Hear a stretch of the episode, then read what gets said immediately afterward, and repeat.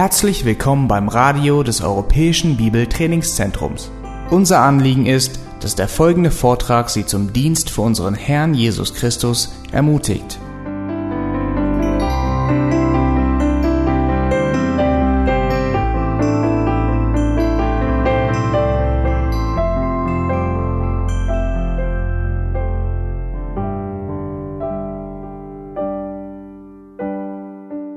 Jahr 586 vor Christus war Zedekia König von Juda. Zu der Zeit war das Nordreich Israel schon lange nicht mehr existent. Die Assyrer sind viele Jahrzehnte vorher eingefallen und haben das Volk weggeführt, weil sie sich von Gott abgewandt haben. Und jetzt war die Zeit gekommen und es gab schon einige Einfälle von den äh, Babyloniern, die stattgefunden hatten, aber 586 vor Christus brach jetzt die dunkelste und tiefste Stunde des Volkes Juda herein. Auch das Volk Juda hat es sich von Gott abgewandt und Gott hat versprochen, er wird Gericht über das Volk bringen, wenn sie nicht an seinem Wort festhalten. Wo war all der Glanz geblieben? Die Herrlichkeit und all die Macht, die dieses Volk über so viele Jahrhunderte ausstrahlte. Die Babylonier, sie belagerten Jerusalem und sie waren kurz davor, alles zu zerstören. Nach einer langen Belagerung war die Hungersnot mittlerweile so groß geworden, dass es nichts mehr zu essen gab in dieser großen Stadt. In diesem Moment schlugen die Feinde zu. Sie zerstörten alles, wirklich alles. In 2. Könige 25, 8 bis 10 lesen wir davon. In diesen wenigen Versen steht, und am siebten Tag des fünften Monats, das ist das neunzehnte Jahr Nebukadnezars, des Königs von Babel, kam Nebuzaradan, der Oberste der Leibwache, der Diener des Königs von Babel, nach Jerusalem, und er verbrannte das Haus des Herrn und das Haus des Königs und alle Häuser von Jerusalem. Ja, alle großen Häuser verbrannte er mit Feuer.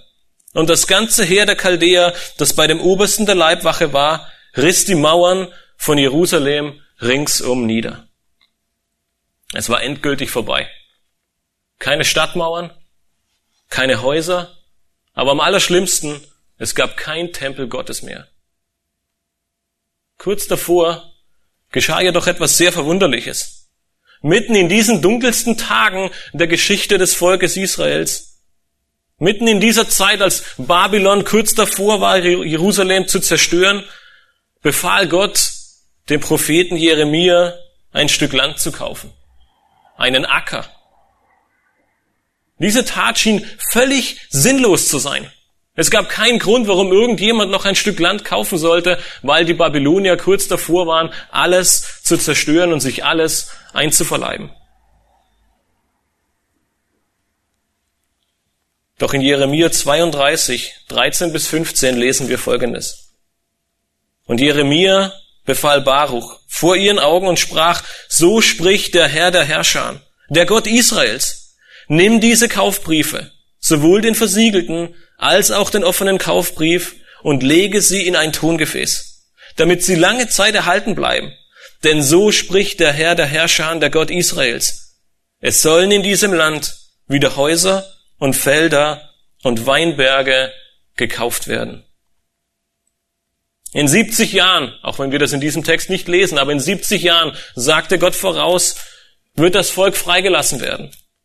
Und sie werden in dieses Land zurückkommen und sie werden Häuser bauen und Weinberge kaufen. Jeremias Landkauf, es sollte in dieser dunkelsten Stunde des Volkes Israels dem Volk Sicherheit geben und eine Hoffnung für die Zukunft. Es sollte deutlich machen, dass Gott zu seinem Wort stehen wird. Die Frage, die ich dir heute Morgen stellen möchte, ist, hoffst du genauso, dass Gottes Wort und seine Verheißungen für dich eintreten? Oder bist du vielleicht schon einen Schritt weiter und vertraust du sogar darauf? Meistens, wenn wir in unserer Gesellschaft von Hoffnung sprechen, dann klingt es folgendermaßen. Ich habe mich einfach einem Lexikon bedient und Hoffnung wird folgendermaßen definiert. Hoffnung ist eine zuversichtliche, innerliche Ausrichtung, gepaart mit einer positiven Erwartungshaltung, dass etwas Wünschenswertes eintreten wird, ohne dass wirkliche Gewissheit darüber besteht. Wir hoffen, dass es passiert, aber wissen können wir es nicht. Ist das deine Hoffnung, wenn du auf das Wort Gottes blickst?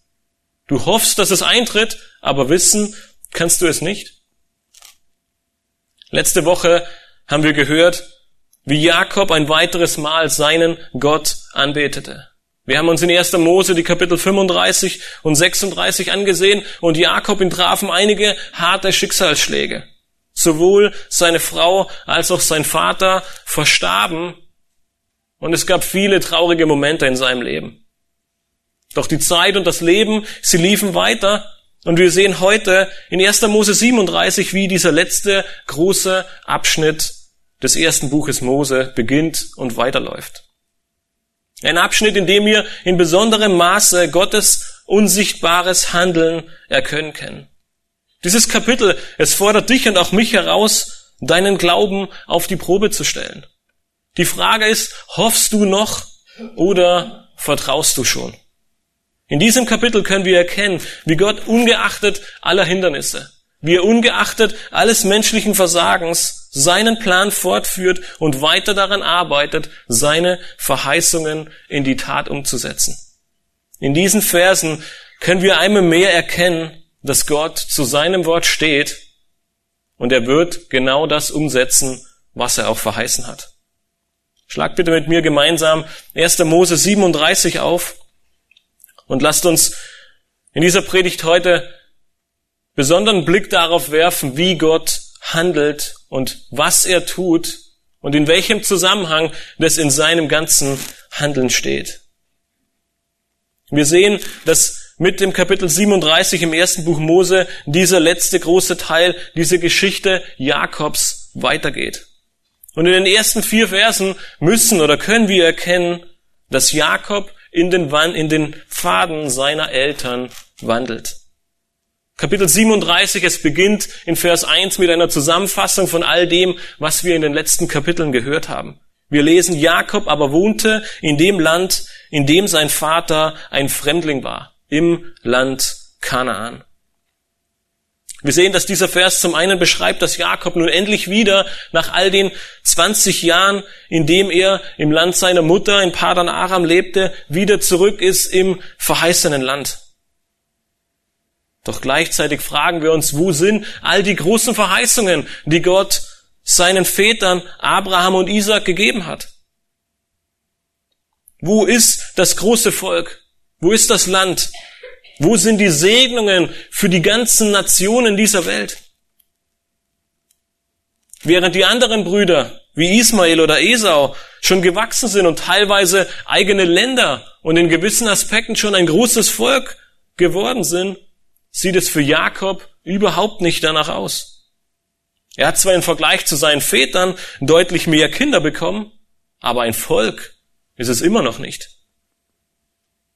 Abraham, Isaac und auch Jakob, sie waren gefordert, Geduld zu beweisen und Gott zu vertrauen. Ab Vers 2 beginnt nun dieser letzte große Abschnitt. Zum letzten Mal im ersten Buch Mose begegnen uns die Worte, dies ist die Geschichte von. Wir haben bisher im ersten Buch Mose neunmal diese Worte gelesen. Wir haben die Geschichten vom Himmel und der Erde, von Adam, von Noah, von Noahs Söhnen, speziell dann von Noahs Sohn Sem, von Terach, von Ismael, von Isaac und letzten Sonntag von Esau gelesen. Und heute kommt dieser letzte, zehnte große Abschnitt, die letzte Geschichte, und sie beginnt ab Vers 2, und wir lesen dort, dies ist die Geschichte Jakobs. Josef war 17 Jahre alt, als er mit seinen Brüdern das Vieh hütete, und er war als Knabe bei den Söhnen Bilhas und Silpas, den Frauen seines Vaters. Und Josef brachte vor ihren Vater, was man ihnen Schlimmes nachsagte. Israel aber hatte Josef lieber als alle seine Söhne, weil er ihn in seinem Alter bekommen hatte. Und er hatte ihm einen bunten Leibrock machen lassen. Als nun seine Brüder sahen, dass ihr Vater ihn lieber hatte als alle seine Brüder, hassten sie ihn und wollten ihn nicht mehr mit dem Friedensgruß grüßen. Die Geschichte Jakobs, sie beginnt mit seinem zweitjüngsten Sohn. Und um diesen Sohn Josef wird sich ein Großteil des ganzen restlichen Buches Mose drehen. Josef, er wird uns in diesem Abschnitt als jung, er war 17 Jahre, als Hirte wie seine Brüder, als eine Petze und gleichzeitig auch als liebster Sohn beschrieben. Der letzte Punkt wird sich im Verlauf des Kapitels und dem ganzen restlichen Buch als besonders fatal herausstellen. Jakobs besondere Liebe zu seiner Frau Rahel spiegelt sich in seiner Liebe zu seinen Söhnen Josef und Benjamin wieder. Und da Josef der ältere von beiden war, bekommt er eine besondere Stellung in dieser großen Familie. Doch es beginnt damit, dass Josef seinem Vater etliche negative Dinge über seine Brüder überbrachte. Nur zu gut kennen wir, das, kennen wir das wahrscheinlich aus unserer eigenen Jugend oder von unseren Kindern. Diese typischen Worte wie Papa, mein Bruder oder meine Schwester hat dies oder jenes gemacht, kennen wir wahrscheinlich nur zu gut und vielleicht sind sie auch uns auch hin und wieder über die Lippen gegangen. Wir alle bringen unseren Kindern sicherlich bei, dass Petzen nicht in Ordnung ist. Und wir wissen hier nicht genau, warum Josef dies tat. Wir kennen seine Motive nicht und vielleicht gab es einen guten Grund dafür. Aber wenn wir diesen ersten Abschnitt betrachten, sehen wir, dass, das, dass der Aspekt des Petzens gar nicht das große Problem war. In Vers 3 sehen wir das eigentliche Problem, was in der Familie vorherrschte. Jakob, er bevorzugte Josef. Und zwar nicht nur verbal, nicht nur indem er ihm hin und wieder mehr Liebe zeigte als seinen anderen Kindern, sondern auch in materiellen Dingen. Er hatte ihm einen besonderen Leibrock geschenkt. Und dies war meist ein bis an die Knöchel der Hände und Füße reichendes Oberkleid, wie es sehr vornehme Leute oder teilweise auch Königstöchter zu tragen pflegten. Es war so etwas sehr, sehr Besonderes. Es war nicht nur irgendein Kleidungsstück, sondern es zeigte die besondere Stellung, die Jakob seinem Sohn Josef gab, auf. Es könnte durchaus darstellen, dass Jakob äh, im Sinn hatte, Josef als das zukünftige Oberhaupt der Familie darzustellen. Wir müssen nicht groß spekulieren, wie die anderen Kinder das empfanden. Wenn die älteren Söhne plötzlich vom zweitjüngsten Sohn übervorteilt werden und das heißt, ihr werdet nicht herrschen, sondern euer zweitjüngster Sohn wird alles bekommen und wird der Herrscher über eure Familie sein, dann ist es nicht weit her, dass wir am Ende dieses Abschnitts sehen und deswegen hassten sie ihn und sie grüßten ihn nicht mehr oder sie gaben ihm und wünschten ihm keinen Frieden mehr. Wir sehen in diesen ersten Versen, dass Jakob leider nicht sonderlich viel von seinen Eltern gelernt hatte, beziehungsweise seiner eigenen Geschichte. Könnt ihr euch noch an Kapitel 25 erinnern? In Kapitel 25, Vers 28 lesen wir, und Isaac hatte den Esau lieb, weil ihm das Wildbret munterte. Rebekka aber hatte den Jakob lieb. Etwas andere Situation, aber das gleiche Problem. Die Eltern, sie bevorzugten den einen oder den anderen und die Geschichte, wir kennen sie nur zu gut. Diese unterschiedliche Behandlung, sie führt zu Problemen, ja sogar zu großen Schwierigkeiten. Und wir werden im Leben von Jakob, äh, wir werden im Leben von Josef gleich sehen, welch große Schwierigkeiten es mit sich bringt. Doch auch wenn das Verhalten von Jakob nicht richtig war, wir sehen, dass Gott es nutzt, um seinen Plan und sein auserwähltes Volk voranzubringen. Nun, was können wir aus diesen ersten Versen lernen? Nun, als Eltern können wir lernen, dass Bevorzugung immer falsch ist. Sowohl in der Familie als auch in anderen Bereichen unseres Lebens. Gerade in dieser Geschichte sehen wir, und wir werden gleich sehen, welche katastrophalen Folgen bringt, wenn einer dem anderen übervorteilt wird. Wir können auch lernen, dass Neid oder Eifersucht, die sich in unserem Herzen festsetzen, zu Hass, zu Gewalt oder sogar, wie wir später sehen, zu Mordgedanken führen können. Wir sehen auch, dass es Konsequenzen haben wird, wenn wir hinter dem Rücken über andere sprechen. Noch dazu, wenn wir über schlechte Eigenschaften der anderen Person reden. Doch eines können wir aus diesen Versen und aus dem späteren Verlauf des ganzen Kapitels ganz besonders mitnehmen. Es ist, dass wir darauf lernen, dass wir lernen sollen und darauf vertrauen sollen, dass trotz aller Eifersucht, trotz aller Grausamkeit und trotz aller Herausforderungen, die uns begegnen werden, wir Gott vertrauen müssen. Es gibt keinen Grund, neidisch zu sein. Es gibt keinen Grund, Hass anderen Menschen gegenüber zu, äh, oder vorzubringen, nur weil sie bevorteilt werden. Es ist viel wichtiger, gerade in diesen Situationen, umso mehr auf Gott zu vertrauen und dir gewiss zu sein, dass er der Handelnde ist, auch in dieser Situation und vor allem in deinem Leben. Selbst wenn dir Ungerechtigkeit widerfährt oder du schlecht behandelt wirst, ist es nicht Gott, der all dies zulässt? Ist es nicht Gott, der es gebrauchen will zu etwas Besserem? Der aufkeimende Hass der Brüder Josefs wird in den folgenden Versen nur noch mehr entfacht.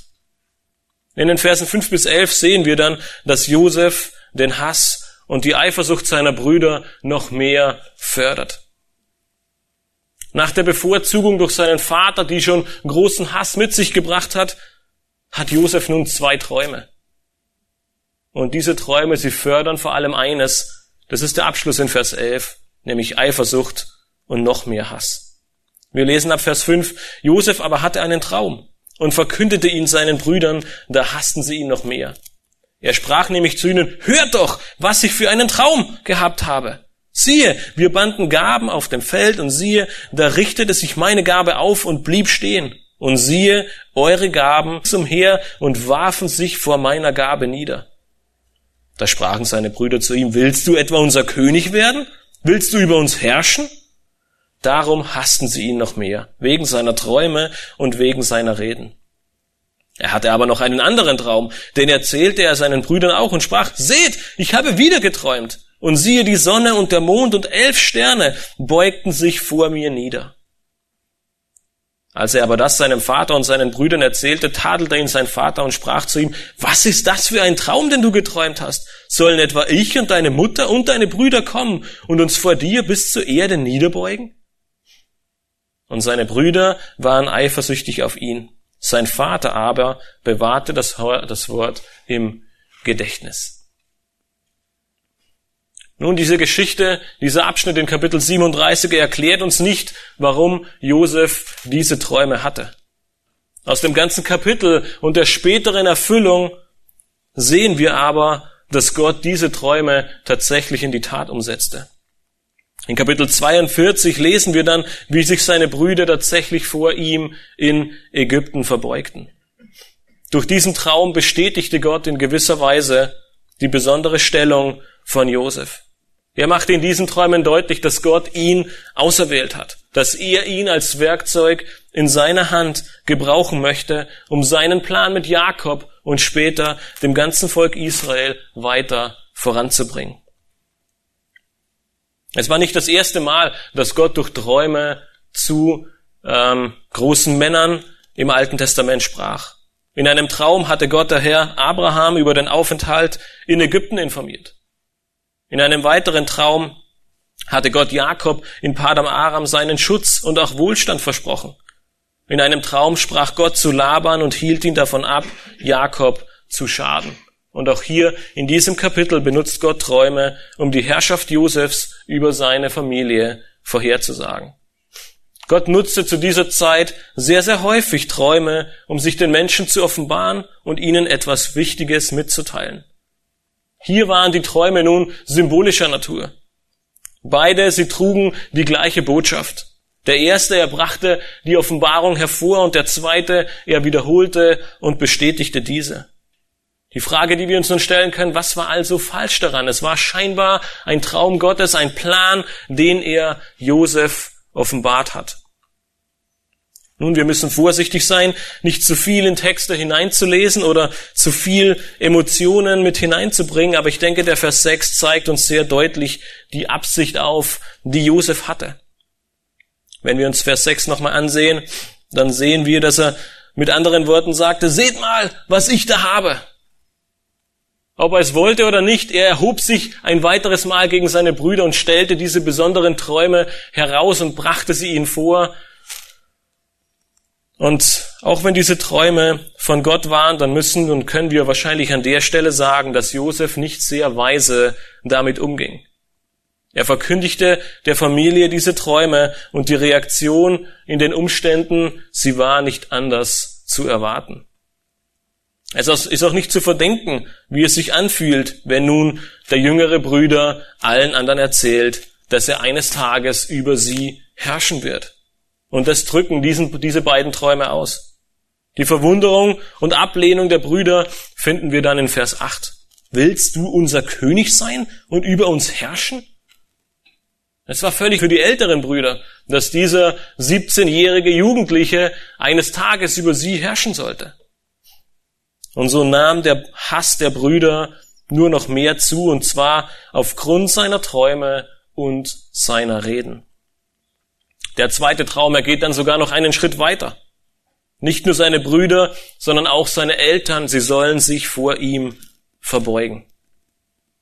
Als Jakob von diesem Traum hörte, tadelte er ihn und das war wohl selbst, also dieser, dieser Traum war wohl selbst für Jakob zu viel. Er sagte, dann sollen sich etwa ich und deine Mutter vor dir zur Erde niederbeugen?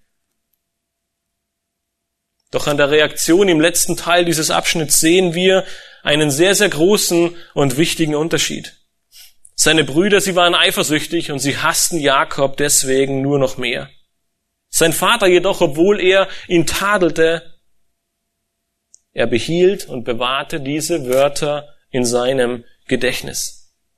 Man könnte sagen, große Emotionen auf der einen Seite in Form von Eifersucht und Hass und eine klare, aber dennoch ruhige und demütige Haltung auf der anderen Seite. Vielleicht fielen Jakob auch all die Dinge ein, die er in seinem Leben bereits erlebt hatte. Auch bei ihm wurde der Jüngere über den Älteren gesetzt. Auch bei ihm zeigte Gott ihm durch Träume auf, wie es in seinem Leben weitergehen wird und wie Gott handeln wird. Und aus diesen Gründen bewahrte Jakob diese Worte in seinem Gedächtnis. Seht ihr an dieser Stelle, wie unermüdlich Gott seinen Plan voranbringt? Gott, der benutzt Josef, um seinen Plan mit seinem Volk umzusetzen. Obwohl Jakob eine schlechte Erziehungsarbeit leitet, Josef nicht gerade demütig mit den Offenbarungen und Träumen Gottes umgegangen ist, so nutzt Gott all diese Umstände und wir werden gleich sehen, dass es noch viel schlimmer wird. Aber selbst in dieser Situation ist Gott voll und ganz Herr der Lage. Und er nutzt all diese Umstände, um mit seinem Plan weiter voranzuschreiten und zu seinem Ziel zu kommen. Für Josef wird es in den nächsten Versen noch viel schlimmer. Aber Gott, er nutzt all diese Situationen und all diese Begebenheiten, um ihn zu schleifen, um ihn vorzubereiten und um ihn an die richtige Position zu stellen, an der er ihn braucht. Gott offenbart sich Josef in diesen Versen und zeigt ihm in seinen jungen Jahren auf, wo er ihn haben möchte und wo sein Weg hinführen wird. Nun, jetzt könnten wir uns auch die Frage stellen, wie offenbart sich Gott uns in unserem Leben?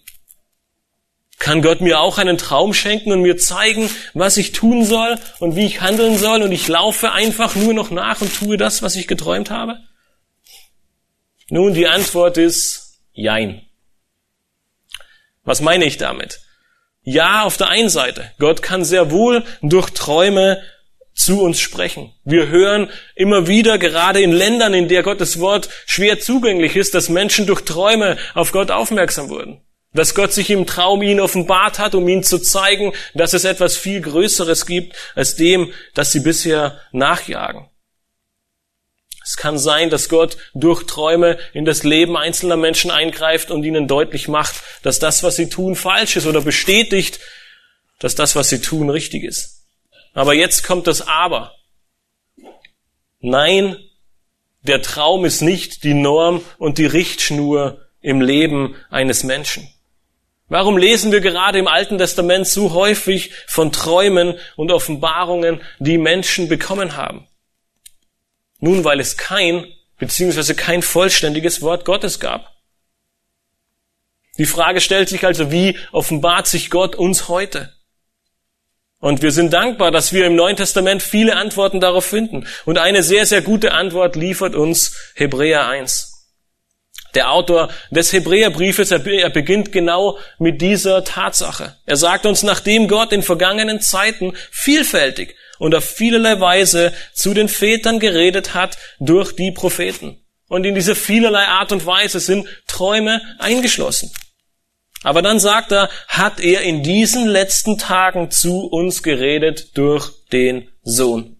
Ihn hat er eingesetzt zum Erben von allem. Durch ihn hat er auch die Welten geschaffen. Dieser ist die Ausstrahlung seiner Herrlichkeit und der Ausdruck seines Wesens und trägt alle Dinge durch das Wort seiner Kraft. Er hat sich, nachdem er die Reinigung von unseren Sünden durch sich selbst vollbracht hat, zu Rechten der Majestät in der Höhe gesetzt. Und er ist umso viel erhabener geworden, als die Engel, als der Name, den er geerbt hat, ihn auszeichnet vor ihnen. Der Autor des Hebräerbriefes, er macht deutlich, dass Gott sich durch seinen Sohn an uns offenbart hat. Und wir wissen, dass der Sohn das Wort Gottes ist. Häufig wird Christus und Logos das Wort ähm, gleichgesetzt. Der Sohn ist das lebendige Wort Gottes. Wir dürfen heute Gott, Gottes Wort in unseren Händen halten. Eine komplette Offenbarung, die wir in unseren Händen halten dürfen. Und vor einigen Monaten haben wir uns mit dem zweiten Petrusbrief hier in der Gemeinde beschäftigt. Und könnt ihr euch noch an Kapitel 1 erinnern, was Petrus sagte? Er sagte, er war der, der alles miterlebt hat. Er war der, der am Berg der Verklärung war. Er war der, der die Herrlichkeit Christi von Angesicht zu Angesicht gesehen hat. Noch besser als Träume. Und dann rät er uns in den folgenden Versen, deswegen haltet an diesen Dingen fest. Deswegen glaubt nur daran, dass ich diese Träume hatte und ich diese Vision und das soll euch alles sein.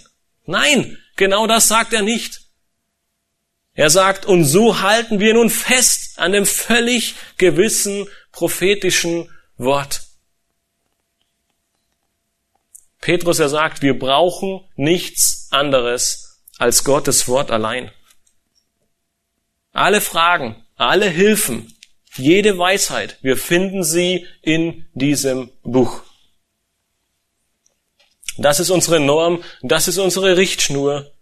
Gott hat uns seinen Plan und seine Verheißungen in seinem Wort offenbart. Und deswegen dürfen wir heute diese wunderbare Geschichte von Josef in 1. Mose 37 lesen. Und nun sehen wir, dass nach all dem, was passiert ist, ab Vers 12, der Hass und die Eifersucht von den Söhnen Josefs weiter ihren Lauf nimmt. Doch das ganz Besondere ab Vers 12 ist, dass wir in diesem Abschnitt sehen, dass trotz all dem Hass, trotz all der Eifersucht, Gott souverän handelt. Alles beginnt mit einem einfachen Auftrag von Jakob an seinen Sohn Josef. Ab Vers 12 lesen wir, als aber seine Brüder nach Sichem gegangen waren und die Schafe ihres Vaters zu weiden, da sprach Israel zu Josef, weiden nicht deine Brüder die Herde in Sichem? Komm, ich will dich zu ihnen senden. Er sprach aber, hier, da sprach er zu ihm, geh doch und siehe, ob es gut steht um deine Brüder und ob es gut steht um die Herde und bring mir Bescheid. So sandte er ihn aus dem Tal Hebron und er wanderte nach Sichem. Jakob, er, schickt, er schickte seinen Sohn Josef, um zu sehen, ob mit seinen Söhnen äh, alles in Ordnung sei. Wir lesen zweimal das Wort gut er wollte sehen, ob es seinen Söhnen gut geht und er wollte sehen, ob es seiner Herde gut geht. Das war der Auftrag, den Jakob an seinen Sohn Josef weitergab. Josef er bestätigte den Gehorsam und er drückte damit aus, dass er gehen würde, indem er sagte, hier bin ich. Josef erfolgte nun diesem Wunsch und diesem Willen seines Vaters und begab sich auf den Weg nach Sichem. Nun, Sichem liegt ungefähr 75 Kilometer von Hebron entfernt. Es war also kein Spaziergang, sondern es war tatsächlich eine Wanderung, wie wir in Vers 14 lesen. Vielleicht ist diese große Entfernung auch bereits ein erster Hinweis auf die bevorstehende Hungersnot, die wir in den folgenden Kapiteln noch sehen werden. Vielleicht musste deshalb die Herde von Jakob bereits so weit von Hebron entfernt lagern, weil es in der Region schon wenig Essen gab.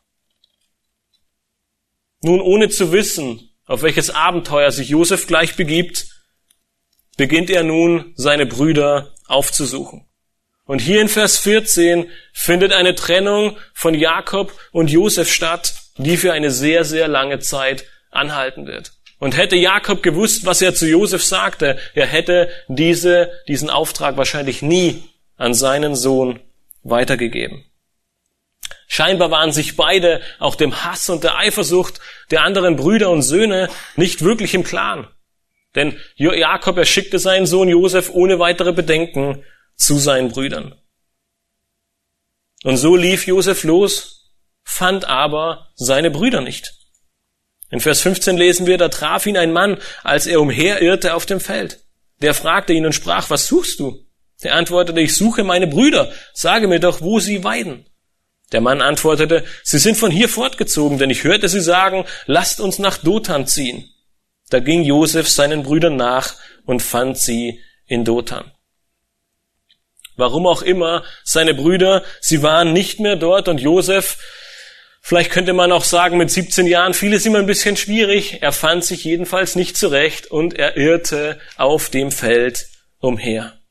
Da traf ihn ein Mann und half ihm, diese Orientierung wiederzufinden.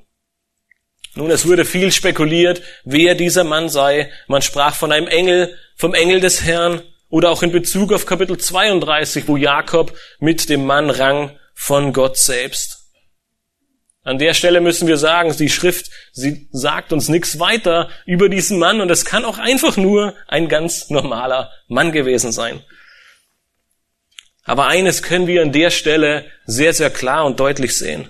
Gott, er handelte auch in diesem Zeitpunkt seines Lebens und er schickte ihm jemanden zur Seite, der ihm die Orientierung wiedergab und ihn weiter leitete nach Dothan. Dothan lag nochmal ungefähr 20 Kilometer weiter entfernt als Sichem. Aber Josef, er war sich dem Auftrag seines Vaters bewusst und ohne weiter zu überlegen, wanderte er die restlichen Kilometer weiter nach Dothan und begegnete dort seinen Brüdern. Doch die Brüder, sie hatten etwas völlig anderes vor, als ihn zu begrüßen und ihm Auskunft über die Fragen seines Vaters zu geben. Ab Vers 18 lesen wir, als ich, als sie ihn nun von ferne sahen, ehe er in ihre Nähe kam, beschlossen sie, ihn heimlich umzubringen. Und sie sprachen zueinander, seht, da kommt der Träumer daher.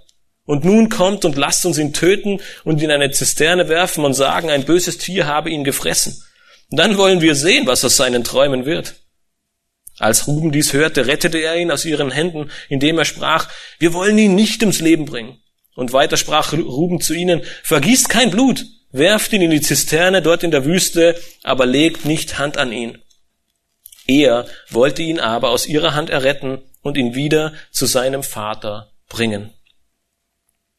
Der tatsächliche Hass der Brüder, er wird in diesen Versen sehr, sehr deutlich. Es war nicht einfach nur eine Abneigung. Es ist mittlerweile zu einem richtigen Hass geworden, der drauf und dran war, ihren eigenen Bruder zu töten. Vers 19, sie zeigt auch die Abwertung und die Boshaftigkeit der Brüder an. Sie sagt, seht euch den Träumer an. Noch eine Abwertung, einfach etwas Negatives, was noch hinten nachgeschoben wird. Ihre Verdorbenheit wird dann im Plan, den sie ab Vers 20 schmieden, sehr, sehr sichtbar. Sie wollten ihn töten ihn verschwinden lassen und ein Lügengebäude bilden, um ihre Unschuld zu. Mit welchem Ziel? Um zu sehen, was aus seinen Träumen wird. Seht ihr, wie sehr sie diese Träume beschäftigten? Sie wollten ihn töten, um dann zu sehen, wie er denn dann bloß über sie herrschen möge. Wie soll der Plan zustande kommen, wenn wir ihn jetzt umbringen? Sie wollten ihre Knie auf keinen Fall beugen. Wenn wir an die Predigt von Matthias aus Kapitel 34 denken, dann wissen wir, dass einige der Brüder durchaus bereit waren, so eine Aktion zu starten. Nach dem Missbrauch von ihrer Schwester Dina richteten sie ein Massaker an in Sichem. Doch jetzt gingen sie noch einen Schritt weit. Fremde Leute, sondern jetzt waren sie bereit, ihren eigenen Bruder zu töten. Wir wissen nicht genau aus welchem Grund, aber der älteste Bruder Ruben er versuchte diesen Plan zu vereiteln beziehungsweise etwas abzuschwächen. In Vers 21 greift Ruben ein und ruft sie auf, kein Blut zu vergießen. Sein eigentliches Ziel ist, ist es jedoch, Josef zurück zu seinem Vater Jakob zu bringen. Wahrscheinlich war sich Ruben tatsächlich dem Ausmaß dieser Tat bewusst. Sein Vater, er würde daran zugrunde gehen. Und am Ende des Kapitels sehen wir die Reaktion von Jakob, als er erfuhr, dass, oder scheinbar erfuhr, dass sein Bruder, äh, sein Sohn tot sei. Ohne eine Zusage zu machen, stimmten die anderen Brüder dem Plan zu, denn als Josef eintraf, lesen wir Vers 23, und es geschah, als Josef zu seinen Brüdern kam, da zogen sie ihm das Gewand aus, den bunten Leibrock, den er trug, und sie ergriffen ihn und warfen ihn in die Zisterne. Die Zisterne aber war leer und es war kein Wasser darin. Diese, diese Verse, sie sprechen eine deutliche Sprache der Gewalt. Ergreifen und werfen sind keine liebevollen Ausdrücke. Sie gingen nicht zimperlich mit ihrem, mit ihrem Bruder um, sondern Sie entrissen ihm zuerst das Zeichen ihres Hasses, nämlich den Leibrock, der das Zeichen der Bevorzugung war. Nach Rubens Plan töteten sie ihn nun nicht, sondern warfen ihn in eine leere Zisterne. Nun, Zisternen waren Wasserspeicher in der Wüste, in denen man Wasser versuchte aufzusammeln. Das heißt, man könnte auch sagen, einen Brunnen. Sie warfen ihn nun in dieses Loch und es war ihm völlig unmöglich, aus diesem Loch selbstständig wieder herauszukommen. Und somit können wir sagen, schlussendlich wäre es nichts anderes als eine andere Art von Mord gewesen, indem sie einfach nur kein Blut auf ihre Hände gebracht hätten. Denn ehe irgendwo mitten in der Wüste jemand vorbeigekommen hätte, äh, vorbeigekommen wäre und Josef gefunden hätte, wäre er wahrscheinlich längst tot gewesen. Vielleicht fragt ihr euch jetzt, warum greift Gott nicht jetzt schon ein? Wo sind die Engel für Josef? Die ihn von seinen Brüdern retten würden, so wie Jakob gerettet wurde oder Jakob geholfen wurde durch verschiedene Engel und ihm immer wieder der Schutz und die Hilfe Gottes zugesagt wurde. Ich fand sehr beachtenswert, was Martin Luther über diesen Abschnitt sagte. Er antwortete auf diese Frage, in dieser großen Gefahr sehen wir das tiefste Schweigen Gottes und seiner Engel. Aber siehe, wie viel Gutes Gott daraus hervorbringt. Gott, er handelt manchmal sehr, sehr anders, als wir als Menschen handeln würden. Wir hätten längst eingegriffen und gesagt, jetzt ist aber genug. Aber Gott, er hat andere Pläne. Er hat andere Absichten und wir werden gleich sehen, wohin diese Absichten führen. Als seine Brüder Josef nun in diese Zisterne geworfen hatten, setzten sie sich hin, um zu essen. Das ist schon etwas makaber an der Stelle. Doch mitten während dem Essen kommt die nächste Wendung in dieser Geschichte. Ab Vers 25 lesen wir, darauf setzten sie sich nieder, um zu essen. Als sie aber ihre Augen hoben und sich umsahen, siehe, da kam eine Karawane von Ismaelitern, von Gilead daher, deren Kamele trugen Tragakant, Balsam und Ladanum. Und sie zogen hinab, um es nach Ägypten zu bringen. Da sprach Judah zu seinen Brüdern, was gewinnen wir damit, dass wir unseren Bruder töten und sein Blut verbergen? Kommt, wir wollen ihn den Ismaelitern verkaufen und nicht selbst Hand an ihn legen, denn er ist unser Bruder, unser Fleisch. Und seine Brüder stimmten zu. Nun, eine Karawane kam, um nach Ägypten zu ziehen mit verschiedenen Kräutern und Harzen, um sie nach Ägypten zu bringen. Und häufig waren diese Karawanen auch Sklavenhändler beziehungsweise waren bereit, Sklaven einzukaufen, um sie dann für besseres Geld in Ägypten weiter zu verkaufen. Und so kam Judah auf die Idee, den Bruder einfach dorthin zu schieben. Und hier sehen wir bereits einen großen Unterschied zwischen den Plänen, die Ruben und Judah vorhatten. Keil und Delitzsch schreiben in ihrem Kommentar, Ruben hatte Josef der Rache seiner Brüder ganz entziehen wollen. Judah will ihm zwar das Leben retten, weniger aber aus brüderlicher Liebe, sondern mehr aus dem in seiner Seele nicht ganz erstorbenen Gefühl des Abscheus vor dem Frevel des Brudermordes. Aber ihn doch beseitigen, dass seine Träume nicht in Erfüllung gehen können. Also, was, er, was sie damit sagen wollen, auf der einen Seite will Judah ihn nicht töten, weil er sagt, na, ein Mord ist schon ziemlich viel, aber loswerden wollen wir ihn trotzdem. Seine Träume sollen bloß nicht in unserer Familie in Erfüllung gehen. Diese Idee, sie kam scheinbar bei den anderen ziemlich gut an und sie stimmten zu. So war Josef beseitigt und sie könnten sogar noch Profit daraus schlagen. Gewinn und Habsucht spielen hier scheinbar eine sehr große Rolle und wahrscheinlich sind es genau diese Eigenschaften, die Josef später in Ägypten an seinen eigenen Brüdern in Kapitel 42 und 44 prüfst. Der Entschluss, war getroffen und so setzten sie ihren Plan um. In Vers 28 lesen wir, als nun die medianitischen Kaufleute vorbeikamen, zogen sie Josef aus der Zisterne herauf und verkauften ihn den Ismaelitern für 20 Silberlinge und diese brachten Josef nach Ägypten.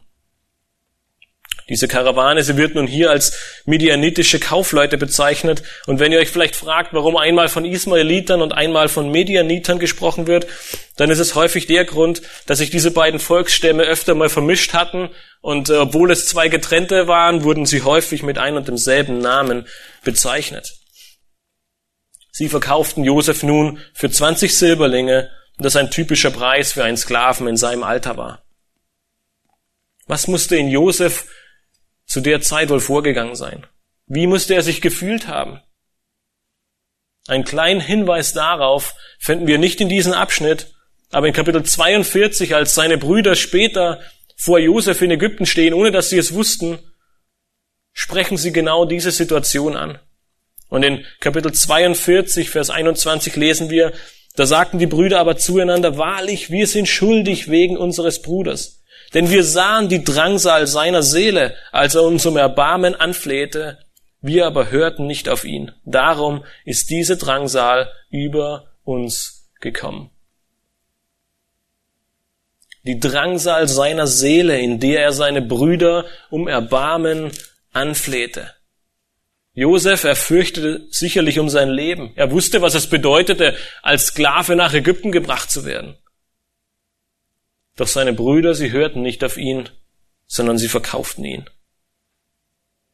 Spannend sind nun die Verse 29 und 30, denn wir lesen dort plötzlich, als nun Ruben zur Zisterne zurückkam, siehe, da war Josef nicht mehr, zerriss er sein Gewand, kehrte zu seinen Brüdern zurück und sprach, der Knabe ist verschwunden und ich, wo soll ich hin?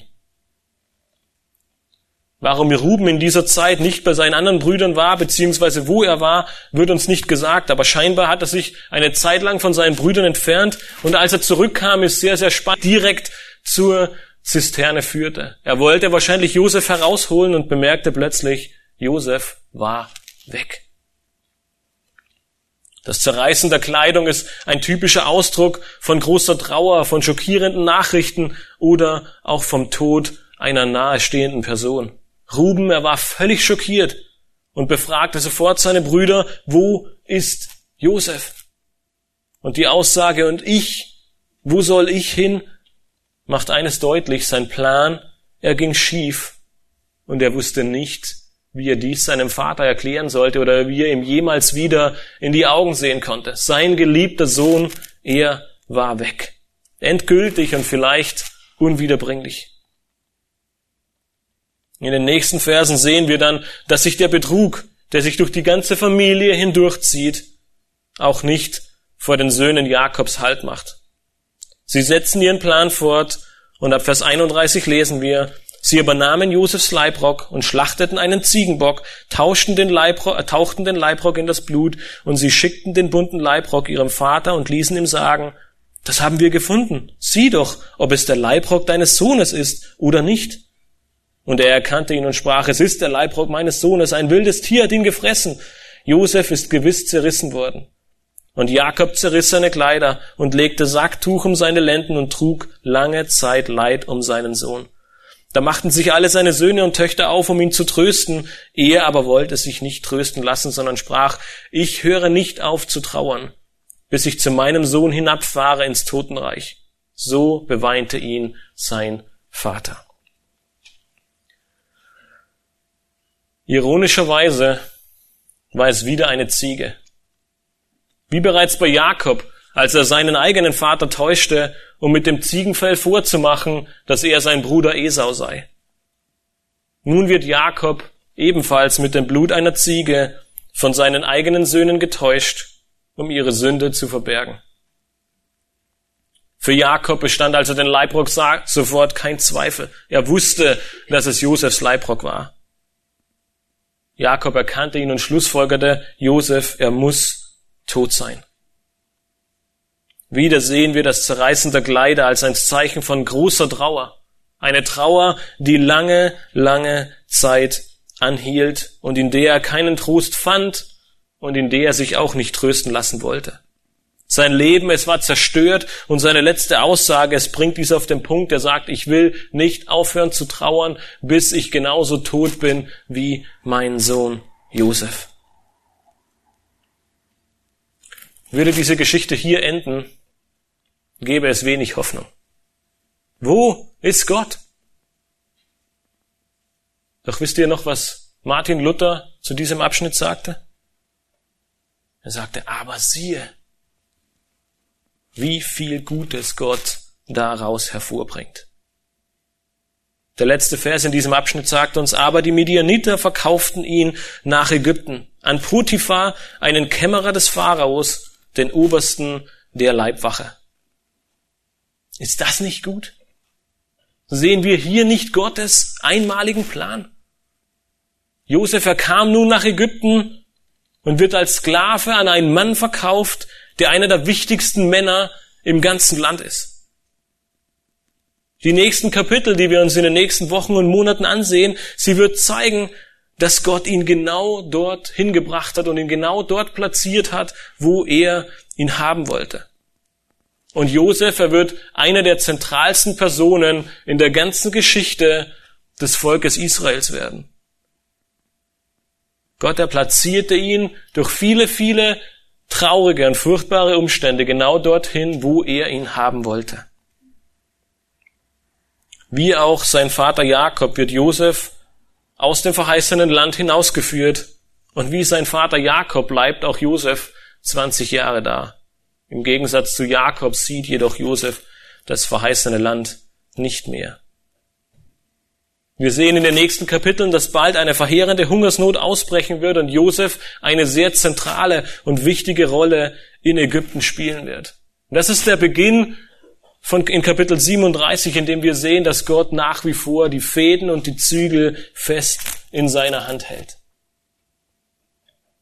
Wenn wir eines aus diesem Kapitel lernen können, dann das wunderbare Handeln Gottes in dieser Zeit. Siehst du, wie er hinter den Kulissen handelt?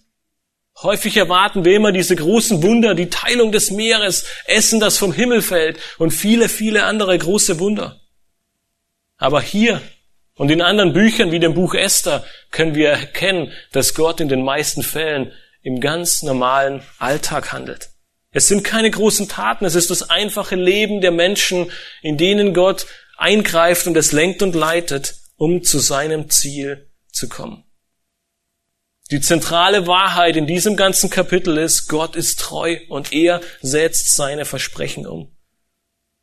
Trotz widriger Umstände, trotz der Sünde der Menschen, trotz Hass und Eifersucht, trotz Mordplänen, er gebraucht Menschen wie dich und mich. Und es kann sein, dass es nicht einfach wird. Wir sehen gerade im Leben von Josef, dass er durch viele dunkle Täler gehen musste. Die nächsten Kapitel, sie zeugen ebenfalls davon, dass er von Todesängsten, von Gefängnis und von vielen anderen Herausforderungen geplagt war und Gott ihn genau in diese Situation leitete. Wozu? Damit er ihn schleift, damit er ihn vorbereitet und damit er ihn zurüstet auf die große Aufgabe, die er für ihn vorgesehen hat. Bei allen Glaubenshelden, die wir in Hebräer 11 finden, sehen wir ein und dasselbe Muster. Sie mussten durch tiefe Täler, sie mussten durch Erniedrigungen, sie mussten durch Demütigungen, sie mussten durch großes Leiden und viele Schmerzen hindurch, bevor die Erhöhung und der Lohn für sie vorbereitet wurde. Petrus, er zeigt uns ein klein wenig davon auf, wenn wir in 1. Petrus 2 Vers 20 bis 21 lesen. Denn was ist das für ein Ruhm, wenn ihr geduldig Schläge ertragt, weil ihr gesündigt habt? Wenn ihr aber für Gutes tun leidet und es geduldig ertragt, das ist Gnade bei Gott. Denn dazu seid ihr berufen, weil auch Christus für uns gelitten und uns ein Vorbild hinterlassen hat, damit wir in seinen Fußstapfen nachfolgen. Wir sind berufen zu leiden, weil Christus für uns gelitten hat. Wir werden durch tiefe Täler und große Herausforderungen gehen. Und Christus, er kann uns ein Vorbild sein. Wer er noch durch viel tiefere Täler gehen musste. Er musste noch viel mehr Leid ertragen, als wir es ertragen müssen und werden. Aber was ist das ganze Ziel? Warum beruft uns Gott zu diesem Leid? Und wenige Kapitel später, in Kapitel 5, Vers 10 im ersten Petrusbrief, gibt uns Petrus die Antwort darauf. Er sagt, der Gott aller Gnade aber, der uns berufen hat zu seiner ewigen Herrlichkeit in Christus Jesus. Er selbst möge euch, nachdem ihr eine kurze Zeit gelitten habt, völlig zubereiten, festigen, stärken und gründen. Gott, er ist völlig treu. Er hat einen Plan für dein und für mein Leben. Und wenn es bedeutet, dass wir durch dunkle Täler gehen müssen, dass wir leiden müssen und dass wir viel Kummer und Schmerz ertragen, dann dürfen wir gewiss sein, dass eine ewige Herrlichkeit für uns vorbereitet ist. Wir dürfen wissen, dass wir eines Tages völlig zubereitet, gefestigt, gestärkt und gegründet werden. Das ist die große Hoffnung, die wir in unserem Leben haben dürfen. Wie bei Josef arbeitet Gott in deinem Leben Tag für Tag daran, um dich näher an ihn heranzubringen, um dich mehr für deinen Dienst vorzubereiten, um dich mehr in sein Ebenbild zu verwandeln. Könnt ihr euch noch an die Geschichte am Anfang erinnern? gab es Hoffnung für das Volk Israel, als die Babylonier einfielen und alles niederbrannten?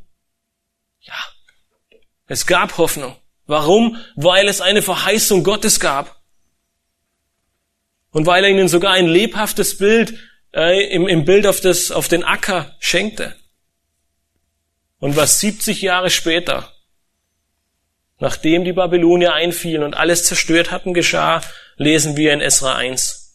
In den ersten vier Versen im Buch von, im Buch Esra lesen wir, in dem ersten Jahr des Kyros, des Königs von Persien, damit das Wort des Herrn erfüllt würde, das durch den Mund Jeremias ergangen war, da erweckte der Herr den Geist des Kyros, des Königs von Persien, so dass er durch sein ganzes Königreich auch schriftlich bekannt machen und sagen ließ, so spricht Kyros, der König von Persien.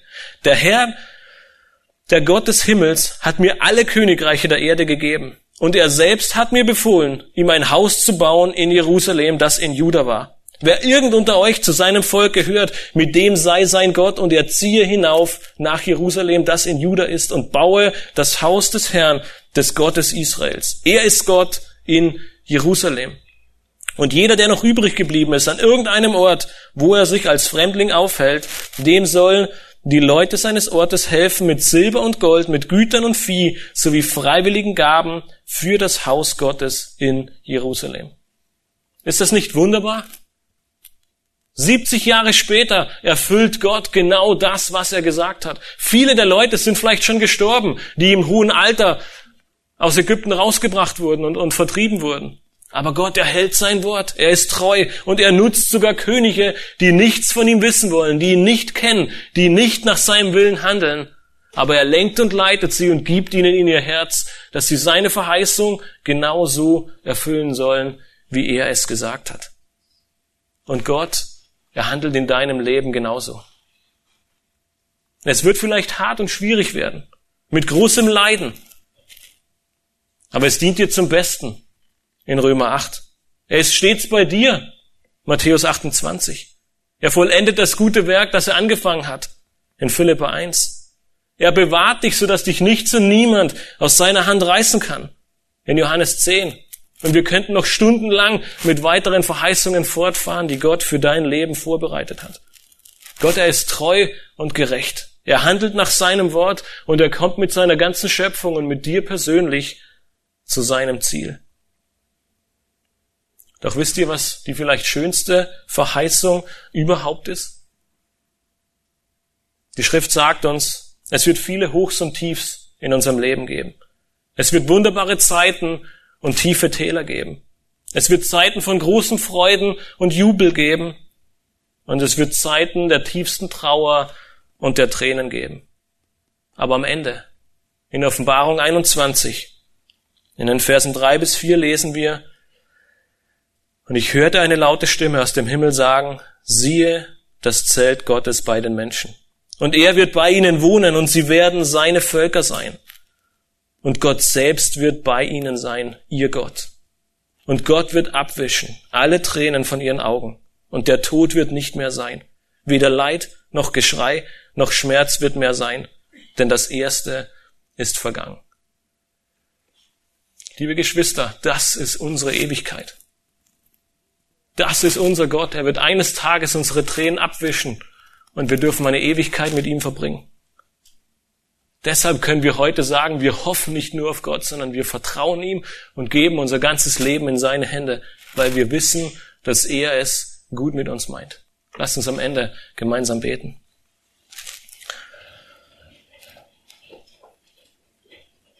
Himmlischer Vater, wir möchten dir von Herzen danken, dass wir 1. Mose 37 in unseren Händen halten dürfen, Herr, dass wir sehen dürfen, wie du durch Josef dein Plan zur Erfüllung gebracht hast, wie du Josef benutzt hast und ihn durch große Herausforderungen, durch tiefe Täler geführt hast, wie er um seine Seele Angst hatte und wie er Todesängste ausstehen musste. Doch du hast all das dazu gebraucht, um ihn vorzubereiten für diesen Dienst in Ägypten, den wir in den nächsten Kapiteln noch besser sehen werden. Und genauso wie bei Josef dürfen wir gewiss sein, dass du auch uns gebrauchen wirst, dass du uns durch Zeiten der Freude, aber durch Zeiten der Not führen wirst, dass du uns schleifen wirst und uns vorbereiten wirst für all die Dinge, die noch vor uns liegen. Dass du das gute Werk, das du in uns begonnen hast, vollenden wirst. Und egal wie schlimm, egal wie tragisch, egal wie tief und traurig es in dieser Welt sein wird, wir lesen am Ende, dass du unsere Tränen abwischen wirst. Und wir dürfen bei dir sein, als deine Kinder in alle Ewigkeit. Herr, wir danken dir für dein Wort, wir loben und preisen dich und möchten dir in allem die Ehre geben, weil du der Gott der Gnade bist, der uns errettet hat und mit dem wir eine Ewigkeit verbringen dürfen. Amen.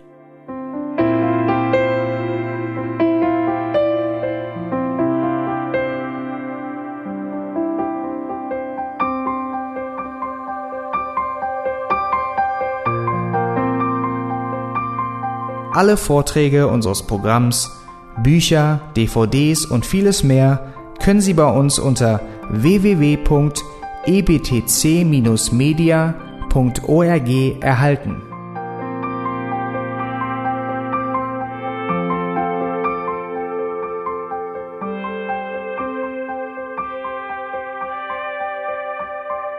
Radio Neue Hoffnung ist frei und ohne Werbung nur aufgrund Ihrer Spenden möglich.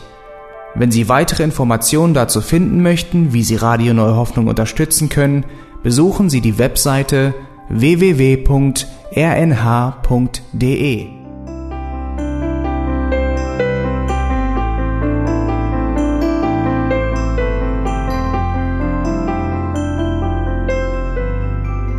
Die Sendezeiten des EBTC sind Montag, Mittwoch, Freitag und Samstag jeweils von 10 bis 11 Uhr.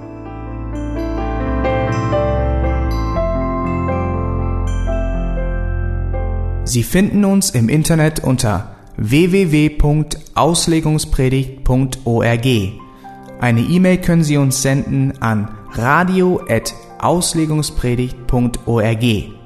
Telefonisch erreichen Sie uns unter 0049 30 60 988 610. Unsere Postanschrift ist EBTC Havelländer Ring 40 in 12629 Berlin, Deutschland.